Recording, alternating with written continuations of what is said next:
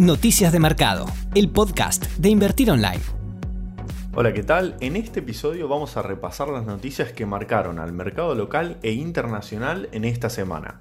Esta semana recrudecieron las tensiones entre China y Estados Unidos luego de que se cancelara la reunión que tenían programada para el sábado pasado para abordar la fase 1 del acuerdo comercial firmado a principios de año.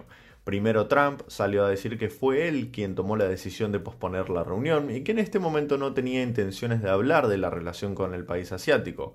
Posteriormente, desde el Ministerio de Comercio chino declararon que acordaron mantener conversaciones comerciales en los próximos días con el gobierno de Estados Unidos. Y finalmente hoy, desde la administración de Trump, negaron cualquier plan para reunirse con China. Esto generó bastantes turbulencias en el mercado por la incertidumbre generada en el comercio internacional entre los dos países con las economías más grandes del mundo en plena pandemia. Los pedidos de subsidio por desempleo en Estados Unidos volvieron a ubicarse por encima del millón tras registrar más de un millón cien de peticiones la semana pasada desde las 963.000 de la semana anterior y frente a las 925.000 de solicitudes estimadas por el mercado. Se trata de la primera suba tras dos semanas consecutivas a la baja.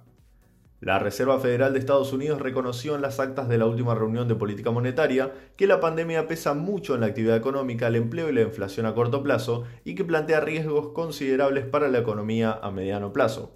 Además, advirtieron que se ve una menor mejora en el sector empresarial en los últimos meses debido a los altos niveles de incertidumbre y riesgos y que la recuperación prevista para el segundo semestre del año será menos intensa de lo que habían anticipado en un principio.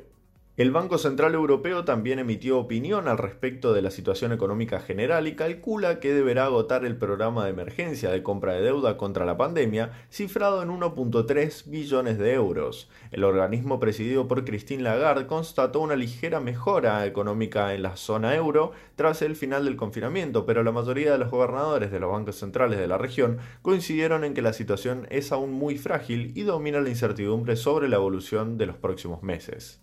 Los países miembros de la OPEP y los aliados liderados por Rusia tuvieron la reunión mensual para revisar el cumplimiento de los recortes en la producción de crudo, que tiene por objetivo apoyar los precios del combustible en plena pandemia. Arabia Saudí y Rusia confirmaron que el cumplimiento del histórico recorte de la producción petrolera impulsado desde mayo se encuentra entre el 95 y el 97%.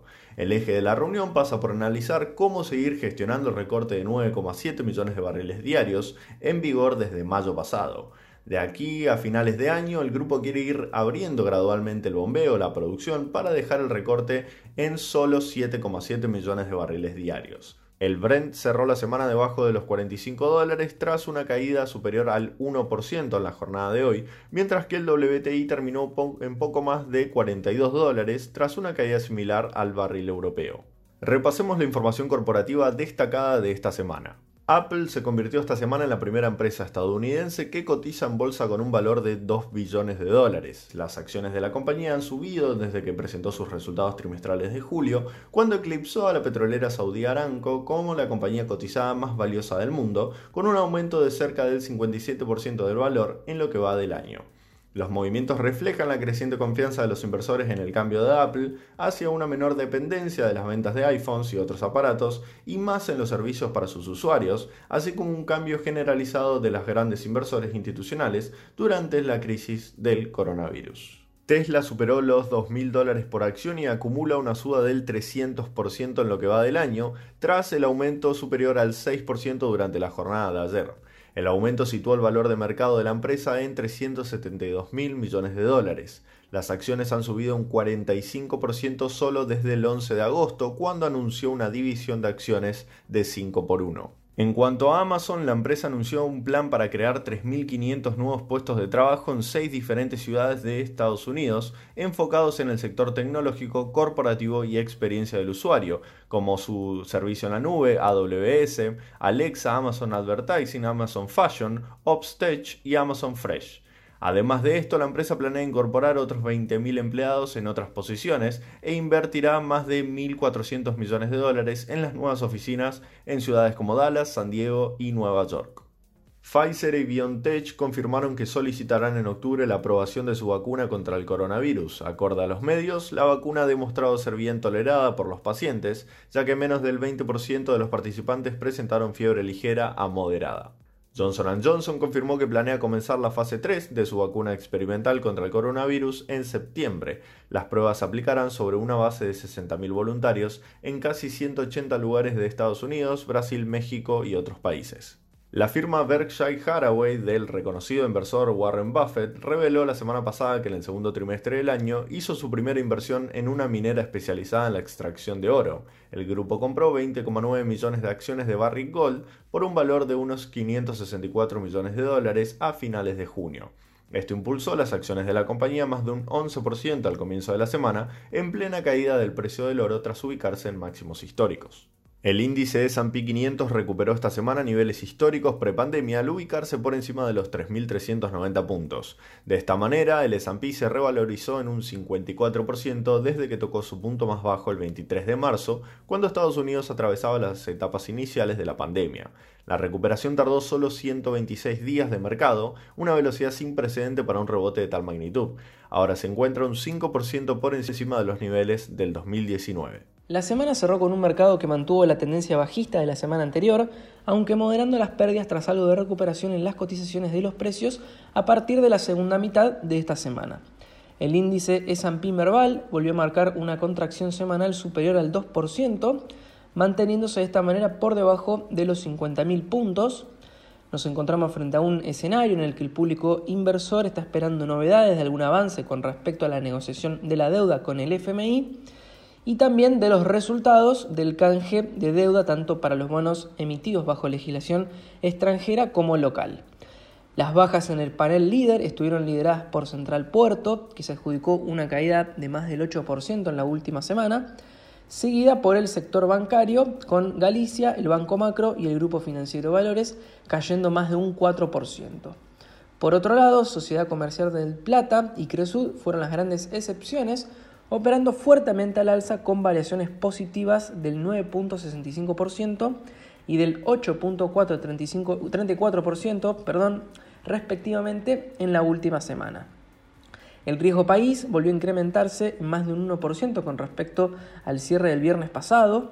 Se destacaron las caídas de los bonos soberanos en dólares bajo legislación extranjera del DICI, cayendo más de un 5% en en la última semana, y del pari registrando una disminución del 8.7%. En el segmento de los bonos soberanos en dólares emitidos bajo legislación local, la caída más fuerte fue para el bono para, con una contracción semanal mayor al 6%.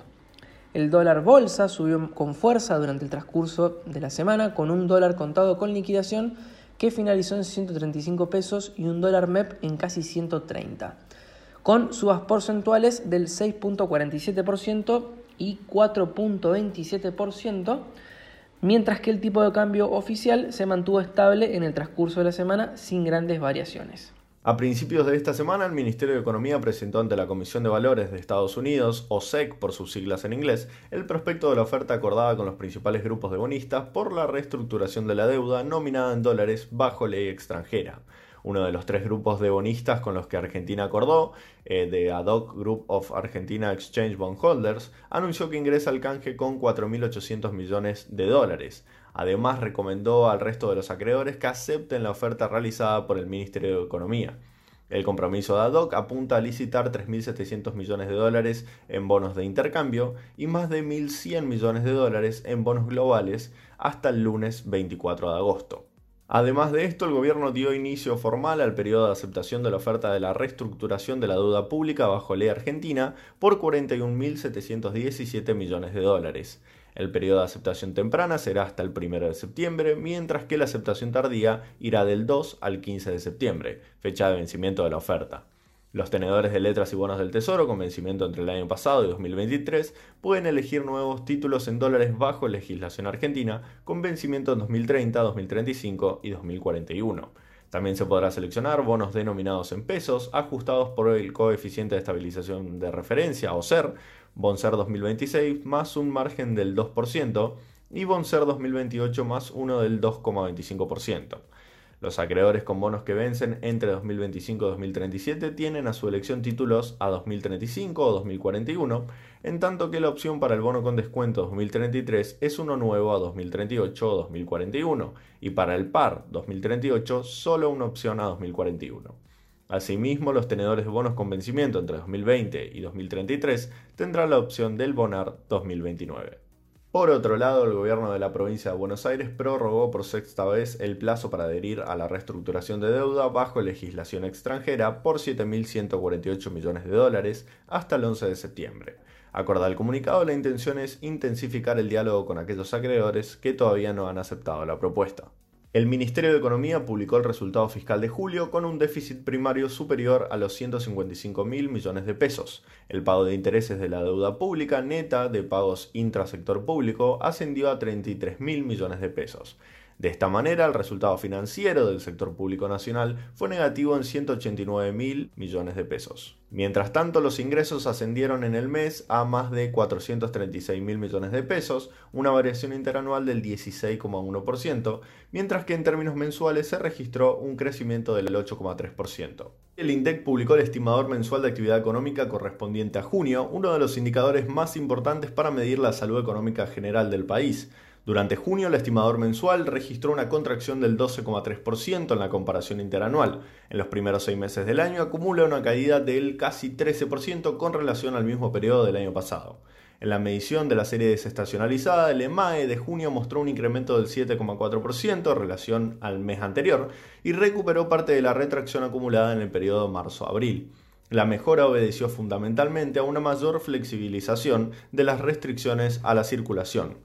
Con excepción de los rubros de intermediación financiera y electricidad, gas y agua, que en conjunto incidieron positivamente en el indicador, el resto de los sectores registró caídas en junio con respecto al mismo mes del año pasado. Los sectores otras actividades de servicios comunitarios, sociales y personales tuvo una baja del 63% y hoteles y restaurantes otro 62,7%. Ambos fueron los de mayor caída interanual en junio.